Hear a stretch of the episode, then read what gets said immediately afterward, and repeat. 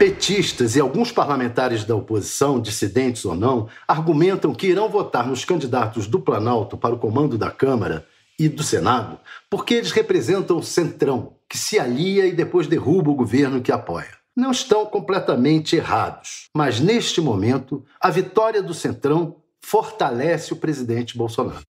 Por que esses oposicionistas estão certos quando avaliam que o Centrão se alia e depois derruba os governos que apoiam. Porque isso vem ocorrendo desde a ditadura. Vamos falar a verdade. Ulisses Guimarães e Tancredo Neves, no velho MDB, e José Sarney, a CM e companhia, na antiga Arena, era uma espécie de centrão da política. Serviram em 64 para dar uma certa legitimidade ao golpe militar. Mas depois, cada um a seu modo, foi mudando de posição, à medida que a corda esticava contra o regime. Uns antes, outros depois. Mas foi isso que ocorreu.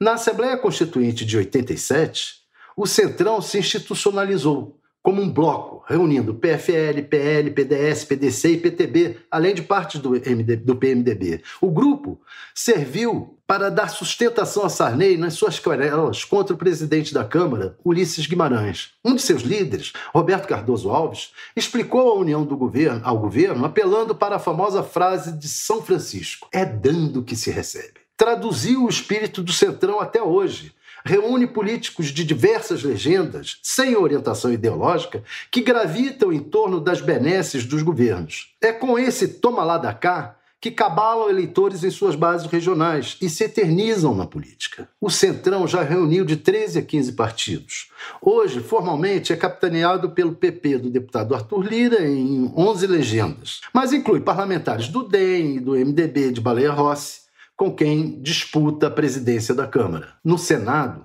o Centrão se reuniu em torno da candidatura do demista Rodrigo Pacheco, contra a candidata do MDB, Simone Tebet. Mas tem muitos MDBistas, demistas e tucanos do Senado que também pertencem ao Centrão.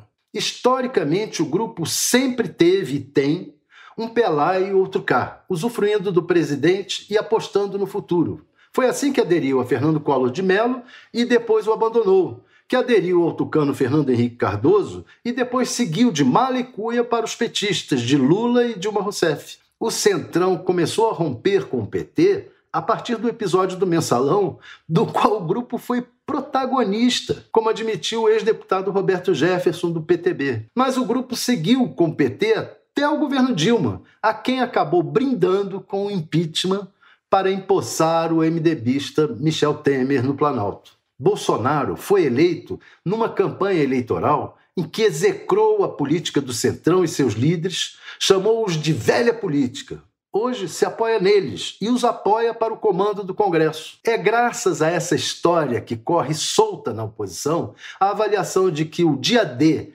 e na hora H o Centrão derrubará Bolsonaro. Daí os petistas se aliarem ao candidato do presidente para o comando do Senado, Rodrigo Pacheco.